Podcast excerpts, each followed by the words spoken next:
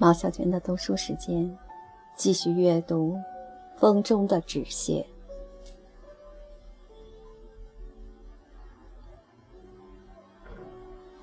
婚姻与爱情，再好的婚姻也不能担保既有的爱情永存，杜绝新的爱情发生的可能性。不过，这没有什么不好。世上没有，也不该有命定的姻缘。靠闭关自守而得维持其专一长久的爱情，未免可怜。唯有历尽诱惑而不渝的爱情。才富有生机，真正值得自豪。我一直认为，结婚和独身各有利弊，而只要相爱，无论结不结婚都是好的。我不认为婚姻能够保证爱情的稳固，但我也不认为婚姻会导致爱情的死亡。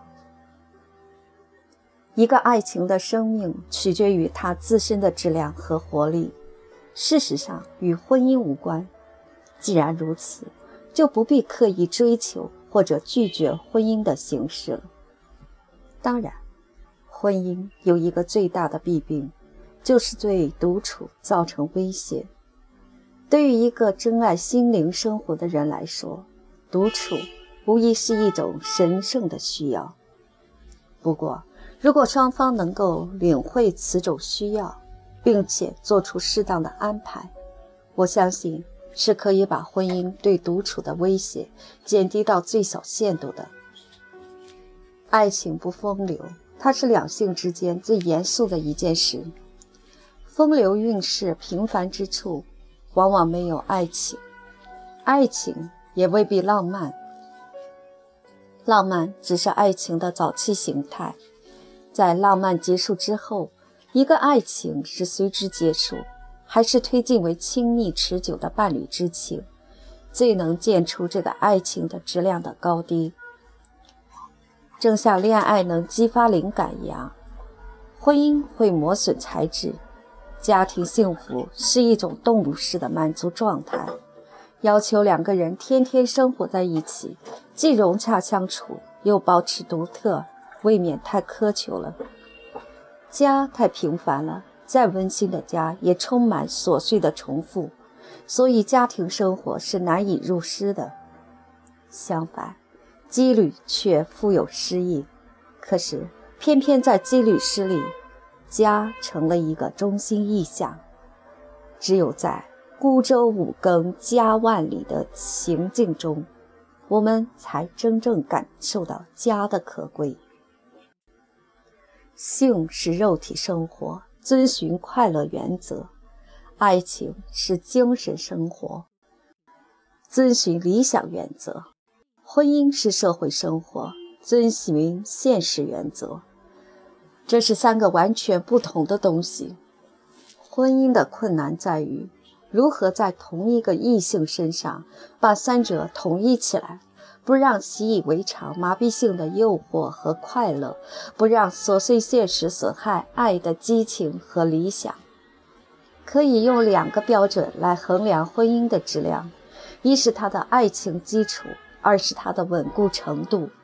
这两个因素之间未必有因果关系。所谓佳偶难久，热烈的爱情自有其脆弱的方面。而婚姻的稳固，往往更多的取决于一些实际因素。两者俱佳，当然是美满姻缘。然而，如果其中之一甚强，而另一稍弱，也就算得上是合格的婚姻了。看来，要是丈夫品行端正，必须家有悍妻才行。那只会使丈夫在别的坏品行之外，再加上一个坏品行——撒谎。我们两人都变傻了，这是我们婚姻美满的可靠标志。人们常说，牢固的婚姻要以互相信任为前提，这当然不错，但还不够，必须再加上互相宽容才行。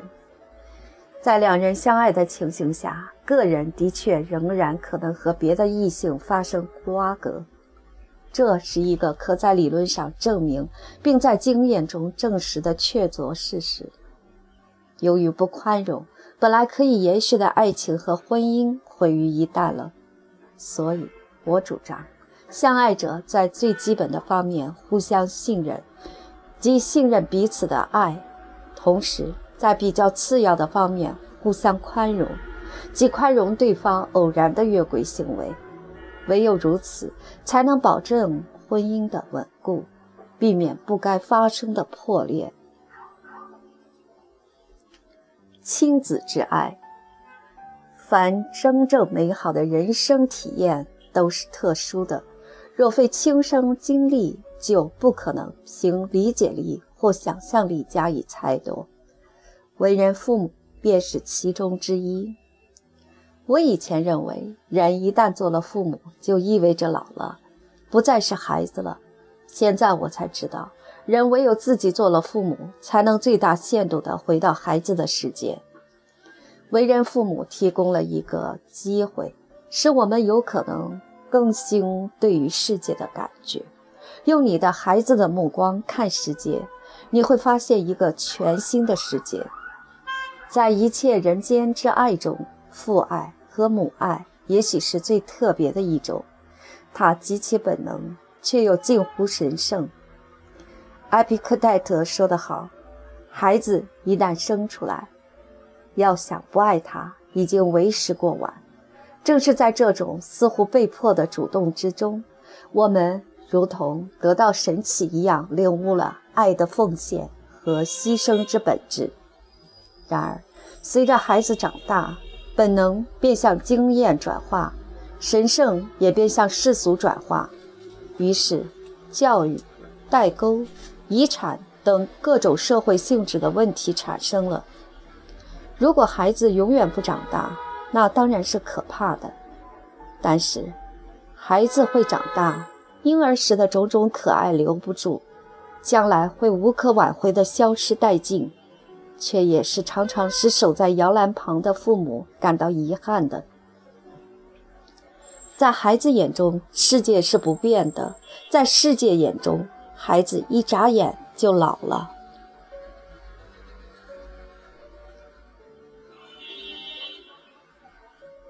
比成功更宝贵的事业是精神性追求与社会性劳动的统一。精神性追求是其内涵和灵魂，社会性劳动是其形式和躯壳，二者不可缺一。所以，一个仅仅为了名利而从政、经商、写书的人，无论他在社会上获得了怎样的成功，都不能说他有事业。所以，一个不把自己的理想、思考、感悟，体现为某种社会价值的人，无论他内心多么真诚，也不能说他有事业。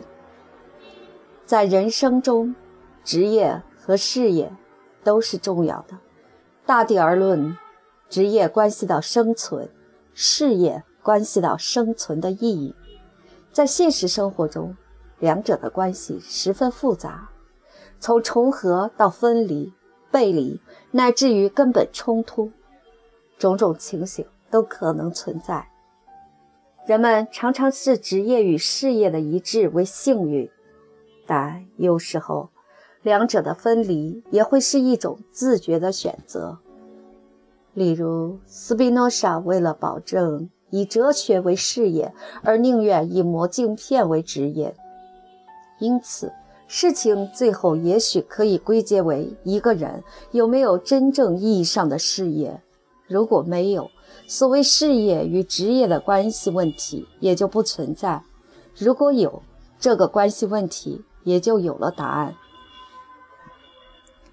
我们都很在乎成功和失败，但对之的理解却很不一样，有必要做出区分。譬如说，通常有两种不同的含义：其一是指外在的社会遭际，飞黄腾达为成。穷困潦倒为败，其二是指事业上的追求，目标达到为成，否则为败。可以肯定，抽象的谈问题，人们一定会拥护第二义而反对第一义。但是，事业有大小，目标有高低，所谓事业成败的意义也就十分有限。我不知道如何衡量人生的成败，也许人生是超越所谓成功和失败的评价的。最基本的划分不是成功与失败。而是以伟大的成功和伟大的失败为一方，以渺小的成功和渺小的失败为另一方。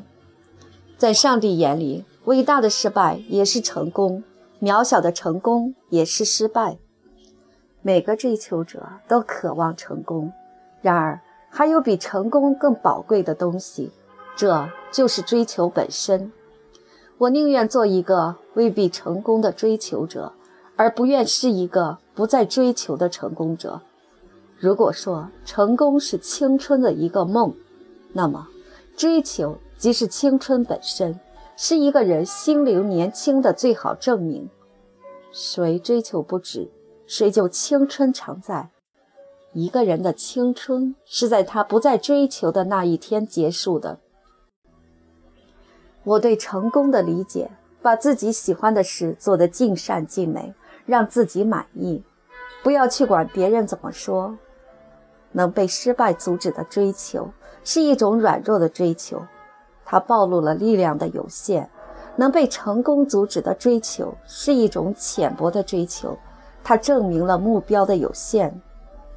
在艰难中创业，在万马齐喑时呐喊，在时代舞台上叱咤风云，这是一种追求。在淡泊中坚持，在天下沸沸扬扬时沉默，在名利场外自甘于寂寞和清贫，这也是一种追求。追求未必总是显示进取的姿态。船舷上，一个年轻的僧人面朝大江，和睦伫立，望着他披戴青灰色袈裟的朴素的身影。我想。起刚才在船舱里目睹的一幕，不禁肃然起敬。船舱里闷热异常，乘客们纷纷挤到自来水旁洗脸。他手拿毛巾，静静等候在一边。终于轮到他了，又有一名乘客踱步上前，把他挤开。他面无愠色，退到旁边，礼貌地以手示意：“请，请。”我知道。这也是一种追求。一个真诚的人生探索者可能会走错路，但他对待人生的态度在总体上是正确的。一个只在书本里讨生活的学者，也许不犯错误，但他对待人生的态度本身就是最大的错误。对于真正有才华的人来说，机会是会以各种面目出现的。灵性加耐性等于成功，但两者难以兼备。有灵性者往往缺乏耐性，有耐性者往往缺乏灵性，故成功者少。我的野心是要证明一个没有野心的人也能得到所谓成功。不过，我必须立即承认，这只是我即兴想到的一句俏皮话。其实。我连这样的野心也没有。我的成功被社会承认，所谓名声给我带来的最大便利，是可以相对超脱于我所隶属的小环境及其凡人琐事，无需再为许多合理的然而琐屑的权利去进行渺小的斗争。那些东西，人们因为你的成功而愿意或不愿意的给你了，不给也无所谓了。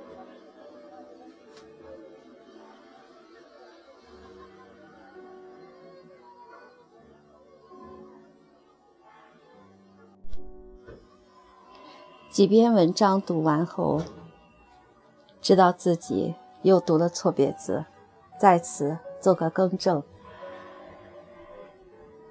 在第三篇文章中出现了一个词，是我们很常见的词“叱咤”，这个“乍”字儿，我已经查过几次了，但是看到它，我还是习惯的想把它念成“差”。好，在第三篇比成功更宝贵的这一篇中，有这个词出现。听到的朋友，记得这个词念“叱咤”，不要学我哦，念成了“叱咤”。